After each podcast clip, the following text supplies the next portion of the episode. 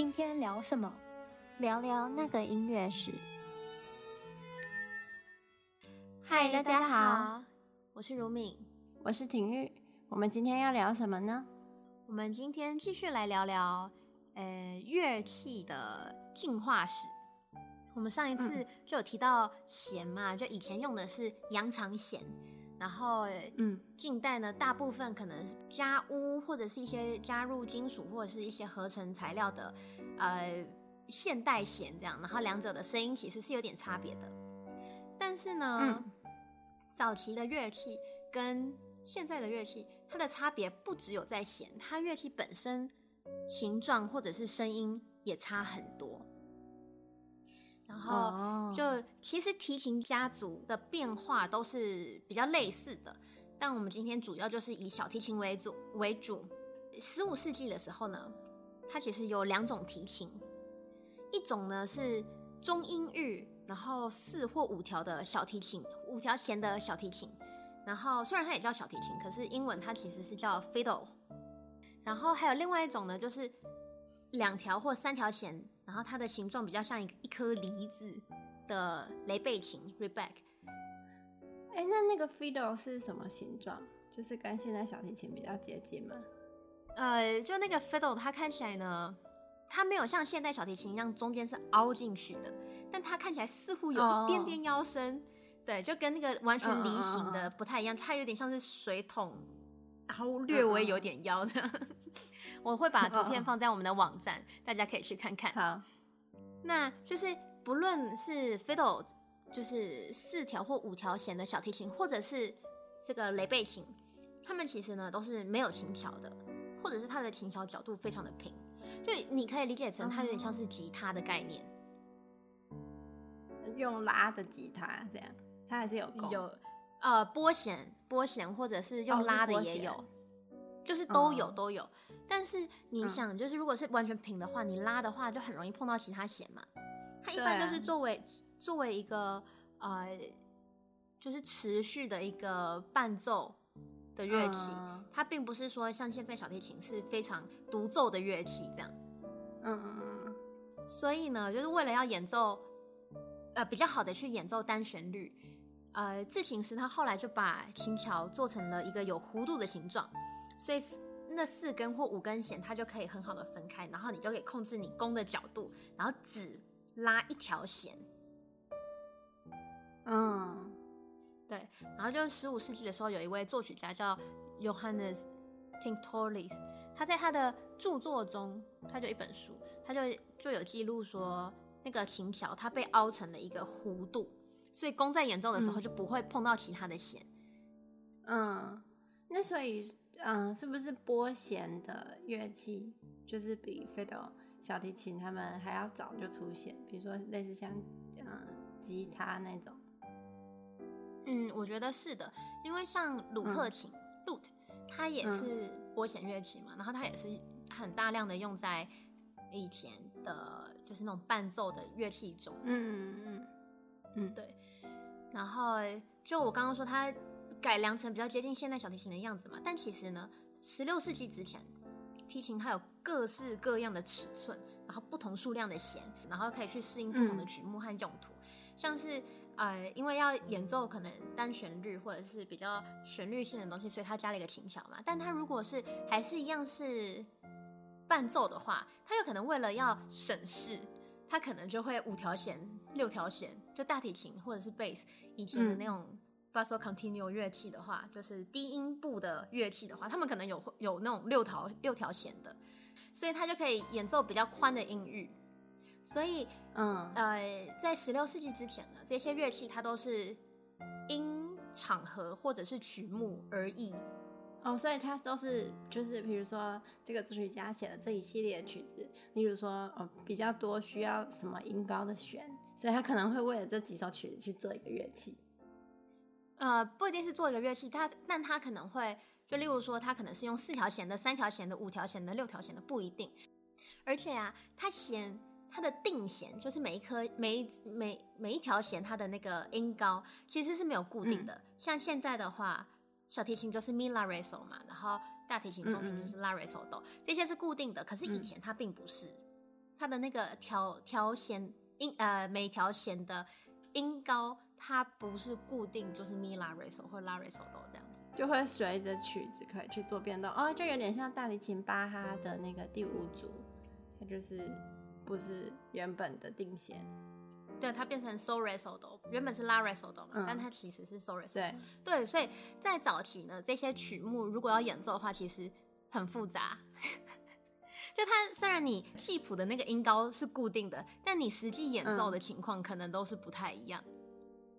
哦、嗯，对对的。然后早期呢，这些乐器它都尺寸啊什么都不是固定的，有一个很大的原因，其实是因为。以前嘛，就尤其十六世纪之前，乐器它是一个蛮奢侈的东西嘛，所以大部分都是贵族才有、嗯、才有才有办法去定做。嗯嗯嗯。然后那些乐器，它可能就是根据演奏者或者是那个付付钱的那个贵族的要求，嗯，或他的那个身高去定制的。嗯。然后呢，还常常呢，他这样子的那种订单，他是。一个以那种乐团一组乐器这种方式去定制，就例如说啊、呃，我现在要组一个乐团，可能是弦乐四重奏呢，或者是什么样子的，就是一个宫廷乐团呢什么的，然后他就去定做一批乐器。哦、嗯，对对对，有最早的记录的订单呢，是在一四四零年代左右，有一个、嗯、呃女性叫 Isabel Desta Deste，还有伊莎贝拉艾斯特。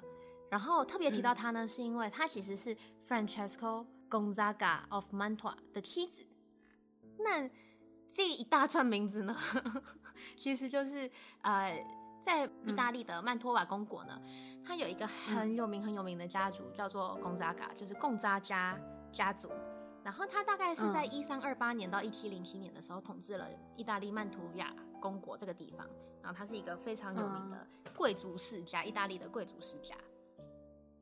然后提到他是因为呢，这个家族他的艺术品收藏其实非常非常非常的丰富，所以啊、oh. 呃，尤其是尤其是到 Francesco Gonzaga 这个时代，然后他的妻子妻子呢，Isabella d'Este，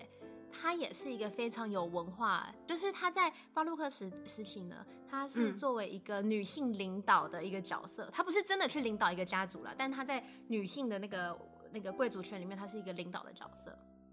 嗯嗯。对对对，所以其实，嗯、呃，我觉得也是蛮难得的一个一位侯爵夫人，嗯，对，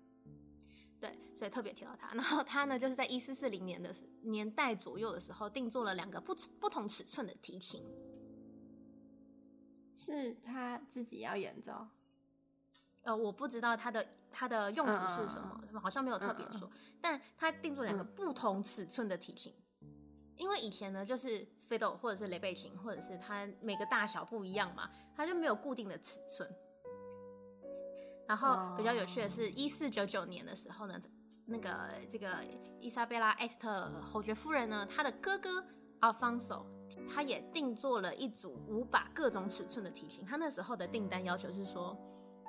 呃，就是所有有可能的尺寸都要来一把。天哪，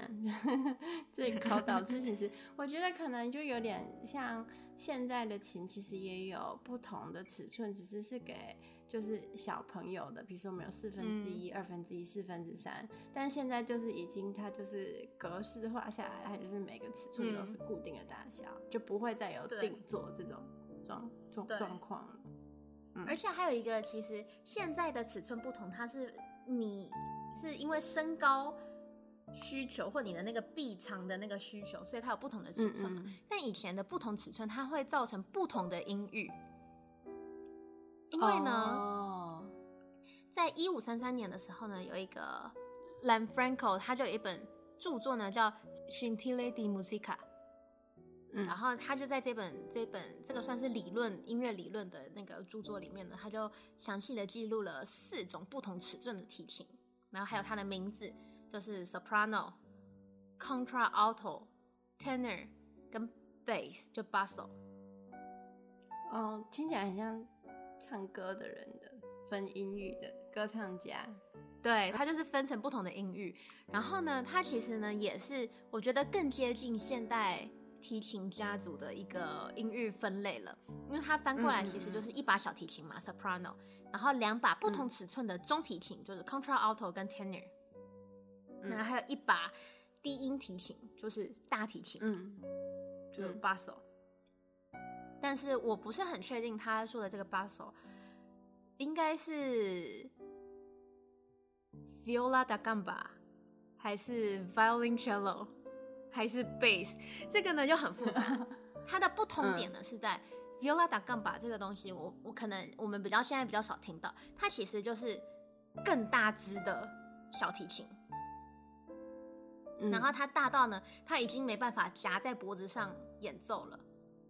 它有一些，嗯、有一些可能还是可以，可是会非常，你那个手可能要非常的长，你才可以去按那个琴，而且可能不是很好演奏。它有一些是背在身上，有点像是吉他的方式在演奏的，这个是 viola da gamba。它有可能是拉弦，它也是有一些是就像巴洛克大提琴一样是夹着的，就是这个 viola da gamba 这个东西呢，它有非常多的可能性，它就是比较大的小提琴。嗯对，它有可能是就是夹着，可是呃，像巴洛克大提琴演奏的方式是把琴夹在两只脚中间嘛，它下面没有那一根金属的那个脚 end pin 放在地支撑在地上这样。嗯、然后呢，大提琴巴洛克大提琴呢，就是跟那个 viola da gamba 有时候会是一样的东西，是因为就是因为巴洛克大提琴它就是夹在脚中间直立的演奏的。然后贝斯呢，巴洛克时期也有贝斯了。就是现在那种放地上很大把的贝斯也有的，站着演奏。然后，对对对。然后我有稍微研究了一下这本书，它里面没有图片，所以我不是很确定他说的这个 basso 呢是这三种的哪一种。对，但它其实就是比较低音域的提琴啊。嗯，那这四种不同音域的提琴，就 soprano、contralto、tenor 跟 bass，它其实呢也是十六世纪最常见的乐团编制。那你说怎么会只有一把小提琴呢？因为第二小提琴就第那个小提琴的声部开始有分布呢，其实是到十七世纪才开始有的，就才才开始会有第一小提琴跟第二小提琴。对，嗯，对，然后呃，我我们网网站上呢，文章里面也有放了一张，它其实是呃一个壁画，然后它其实是最早记录了一个就是 violin 提琴家族的一个壁画这样子。然后它就有一把小提琴在中正中间，然后右边偏那个的，应该我猜应该是 contralto，因为它比小提琴看起来大一点这样。然后左边呢，嗯、呃，左边就有一个是 tenor，它那个其实看起来就是雷贝琴的那个形状，它是梨形的嘛。嗯嗯，对，所以就是你可以看它有很多种不同形状的 乐器在里面。然后呢，到了十七世纪的时候呢，小提琴呢，它就逐渐发展成独奏乐器嘛，所以在乐器的制作上面，就为了让小提琴有更好的音色，它提琴制作的工艺呢就高速的发展和进步，尤其是在 Brescia 和 Cremona 这两个城市。Brescia 大家比较不熟悉，它它其实是十六世纪非常重要的制琴中心，然后它主要的制琴师呢就有 Gasparo da Salo，然后还有 Gio Paolo Magini。就这两位大师，然后呢，在 Cremona 这边呢，嗯、则是由 Andrea Amati 就撑起了一片天。然后他的孙子 Niccolo Amati 呢，也是带出了另外两位非常重要的制琴大师，就是 Antonio Stradivari 跟 Andrea Guarneri。Stradivari 这件事情呢，他其实其实到现在还没有一个定案，就大家不知道他的老师到底是谁。他是一个蛮传奇的一个人物，就是他出生呢，大家说是大约是一六四四年到一六四九年，你连他哪一年出生的都不知道。就是他其实都一直都是很默默无名的，然后突然他就有一天就很有名了，然后大家再去翻他的历史，就说哦，他早期的制琴，他的那个签名是跟那个 Niccolo Amati 的。他的那个工作室是一致的，所以他猜，就他们推测他应该是 Niccolo Amati 的学徒。哦，oh. 但好像没有说这件事是非常肯定的。对，嗯，那是一个非常神奇的，就到现在他的小提琴卖的很贵嘛，大家都知道。然后他就是不知道从哪里冒出来的一个学徒，身世是一个谜，这样。对，因为他也有可能是看到 Niccolò Amati 的琴在那个时代，然后就去可能想说，哦，那我也可以这样签名，也不也没有办法百分之百证明出他就是他的学生。嗯，应该敢签名的，应该就是至少是他的学徒吧。但是不是他直接的学生呢？哦、也不知道，也不能肯定，因为工作室它里面会有很多的学徒嘛。然后有一些呢，就是他，例如说他是 Niccolo Amati 的这个工作室，但他其实里面可能还有其他的制琴师，然后每个制琴师都会有自己的学徒、徒子、徒孙。然后，嗯，如果你被肯定，应该是被肯定过你的工艺以后，你就可以用这个 studio，就是这个工作室的签名，这个、嗯嗯、这个牌子去发表。嗯，对对对，那就到到到这时候呢，就是提琴制作，它就开始发展成一种家族产业。然后就会形成一种类似商标的概念，嗯、就我刚刚说的，就他一个工作室，然后他可能很多制琴师都会使用，或者是他的他可能是，例如说阿玛提，他是一个家族嘛，所以他的儿子或者是他的旁系，可能也都会使用阿玛提这一个名字去制作，嗯，呃，提琴。就是到这时候，因为是世代传承，而且就是那种师徒制的，所以他提琴的尺寸呢就相对比较固定了。就例如说，呃。就虽然不同的家族琴的大小可能会不一样，但基本是类似，而且它都有自己的特色。就例如说阿玛提，它它的琴就是都会比较固定的尺寸，然后它有一个特色呢，是它提琴的下半截，就是它的，我们都说那是它屁股的部分，嗯，它会比较胖一点，就你肉眼上可能看没有到非常的明显，但嗯，就拉琴的人感觉其实蛮明显的。就它下面，尤其大提琴嘛，然后就它可能它屁股的部分呢就会比较胖，就数据显示大概是多了七厘米，七啊、哦，那也不是很多，就不到一公分，对，其实不是很多啦，但就是略微的胖一点这样，嗯、微胖。他为什么 要把下面做比较胖？是因为跟声音有关？对啊，就是他们可能就觉得说这个声音是好的声音，嗯嗯嗯。然后 Guarneri 呢，它的提琴呢，一般看起来就是比较粗犷，就是它的外形看起来是比较粗犷的。嗯，然后尺寸上呢，它的琴身好像比较短一点，就可能会比别人短个可能五到十厘米这样子，就也是不到一公分。哦、嗯，那其实差别都很小很小很小，但还是有差别。嗯、那 Stradivarius 呢，它的提琴呢，呃，尺寸我们现在一般可能很多人会以 Stradivarius 的提琴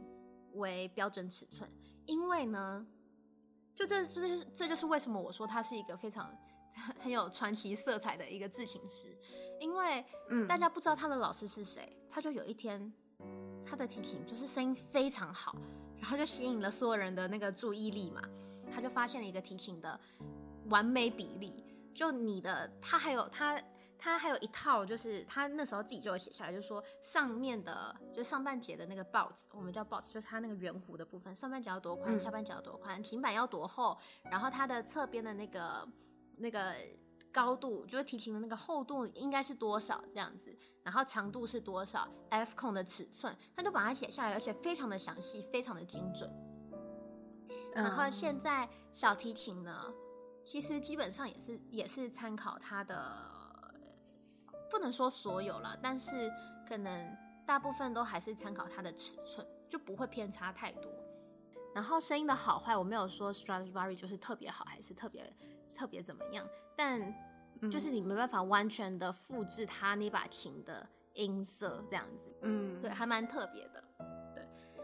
那像是这些琴呢，它现在呢都其实可以卖出这种几个亿或是几千万。就我觉得，一方面是因为呢，他们刚好这一代的大师，他改良了以前的那些提琴，然后定了一个标准，然后呢，嗯，制琴的工艺方面也是，呃，就有点像是贝多芬，你知道，他就是他突破到一个界限，后面的人虽然能越来越好，但他们没办法做出那种重大的改变，因为这一代的大师是他做出了很重大的改变嘛，他让那个提琴。它的可以可以更加的音色更加的透亮啊，然后可以做出一些比较炫技的那种，它那个提琴是本身可以支持的这样的一个技巧，嗯、而且你要想哦，因为他们是十六世纪的制琴师，直到今天已经二零二二了，这些琴都还是可以拉的，而且声音非常好。对，而且是在任何的场合，就是当年的音乐厅可能没有现在的音乐厅这么大，但是你把当年的琴放到现在音乐厅，它还是一样，就是声音，嗯。嗯，可以就是比过现代很多现在现在才制造的那种现代琴。乐器，对。对，所以就是就是为什么这这个大这一代的大师们，他的琴都卖的这么贵这样。不过有一点，我觉得还蛮特别的是，就我们现在看到的，现在市面上已经大家都会演奏或者是流通在在在拍卖的这些琴呢，它其实呢已经都被改成现代小提琴的样子。因为十六世纪的巴洛克巴洛克时期的小提琴跟现在是不一样的。就例如说，它没有那个塞托 chin rest，然后它的琴的脖子。跟指板都比较短，等等的。但现在呢，应该大部分的 Stradivari 或是这些大师的琴，应该都还是没有塞托的。但有一些是后来被装上去的，可能有一些就是私人收藏家或者是演奏家，他就把它装上去这样子。然后它的纸板肯定都是改过的，因为以前的纸板呢，大概只有现代小提琴的三分之二那么长而已。所以它很多高把位、高高把位的东西没办法去演奏，所以这个肯定是后来转手不知道几手以后，就慢慢的就有人去把这个纸板换掉了。嗯，就就是如果没有那么高把位的话，小提琴就没有办法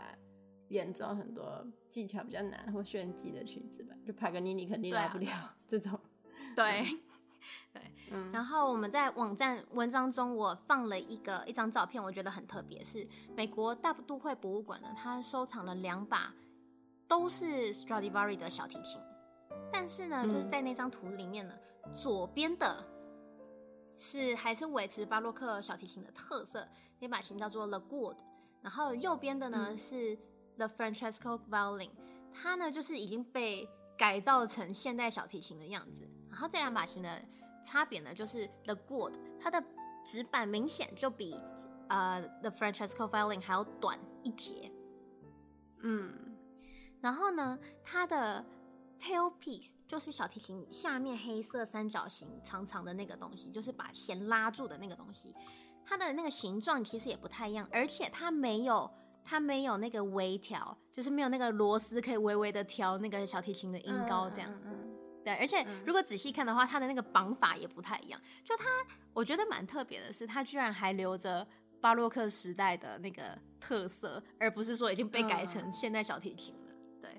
对，所以这个就是蛮直观的对比，对比说就巴洛克小提琴跟现代小提琴的样子。因为其实以木头本身就是它身体的那个部分来说，其实都没什么差别，差别其实就是在这些小小的零件跟配件上面。嗯。对啊，那这些零件跟配件，我觉得其实也是提琴发展过程中很重要的一个部分。因为呢，虽然提琴尺寸呢，它在十八世纪之前就已经确定下一个公认的范围嘛，嗯，但并不是说对于提琴制作的这个工艺就从此就没有再进步了。对，它可能没有说像是呃 Stradivari、Amati。或者是 Guarneri 那一代人有对提琴，就早期提琴那么重要的一些改变或变动，但是呢，在乐器的材料上，嗯、就是近年来有有很多新的材料，就会可以改善乐器的声响啊。就这些材料材料就像是碳纤维，嗯、我不知道大家有没有看过那个欧阳娜娜，她有一把琴就是纯黑色的，那一把好像就是碳纤维的琴，嗯、就感觉很酷这样。对，然后像是碳纤维啊，或者是它可能会有其他的合成材料，但我觉得，呃，这些东西它是已经比较极端，因为它你整个琴身都已经改成碳纤维了，这样，甚至它是那种电电子大提琴或电子小提琴就可以插音响的，这种是比较极端的改变啦。嗯、但是呢，比较细微的是，像我刚刚说的那个 tailpiece，就黑色三角形在最底部拉住弦的那一块，嗯，就很多人他会去换那一块。因为一般那个也是木头制作的，然后哎，是木头吗？还是什么材料制作的？但有些人会把它换成是碳纤维。碳纤维，他就说，对，因为那个对你那个弦的共振的影响影响更小。我甚至有看过，就是好像也是近几年，特别是用在大提琴跟低音大提琴上，就是它下面的 tailpiece 是斜的，就现在是一个三角形嘛，但是它做成是三角形，最上面一个斜，就是比较粗的弦，它留给它比较长的弦去震动的空间，嗯、所以就是会斜上去这样。对对对，就是等于说，呃，你。最高的那条弦，它可能还是一样的距离，然后每一条弦都多增加一点，多增加一点距离，多增加一点距离的。对，他就说，因为可能弦比较长的话，你震动的幅度可以更大，所以你就可以发出更大的那种声响。对，所以在外形上呢，其实可能没有很大的突破，但在这种小零件上，甚至琴桥，琴桥有一些形状也不太一样。我觉得比较特别的是，嗯、这个用在低音大提琴上面比较多。有些的琴桥是可以调高度的，它就是本身是两节，然后中间它有一个螺丝还是什么，你可以把它高度调高。对，所以就是在这些工艺上面呢，其实也是一直有在改进，然后也蛮多新的、蛮多特色的东西。嗯，对啊，那这就是今天分享的提琴的进化史。然后其实这些乐器就是。巴洛克小提琴，或者是在之前的那些中世纪的那些提琴们，跟现代的乐器声音非常的不一样。然后现代也有很多去复刻那些历史乐器的新制作的历史乐器，嗯、对，嗯，所以呢，就是在演奏这一些尤其巴洛克之前的曲目的时候啊，就现在有一个很大的讨论，音乐家们他们会讨论的一个点，就是你该怎么去。对待这些曲目，你应该要用现代的乐器演奏呢，还是用那那些历史乐器演奏呢？那因为你知道乐器不一样，它的演奏技巧其实也是很不一样的。尤其我刚刚说它那个指板比较短嘛，指板比较短呢，跟现代的演奏技巧，它多少就会有一点点不一样。嗯，对，那这些东西就是大家广泛讨论的一个点。那这个我们以后可以。再深入的讨论，所以今天只是稍微的讲了一下这个提琴的进化史而已。好，好，那我们就下次见啦。好，拜拜。拜拜。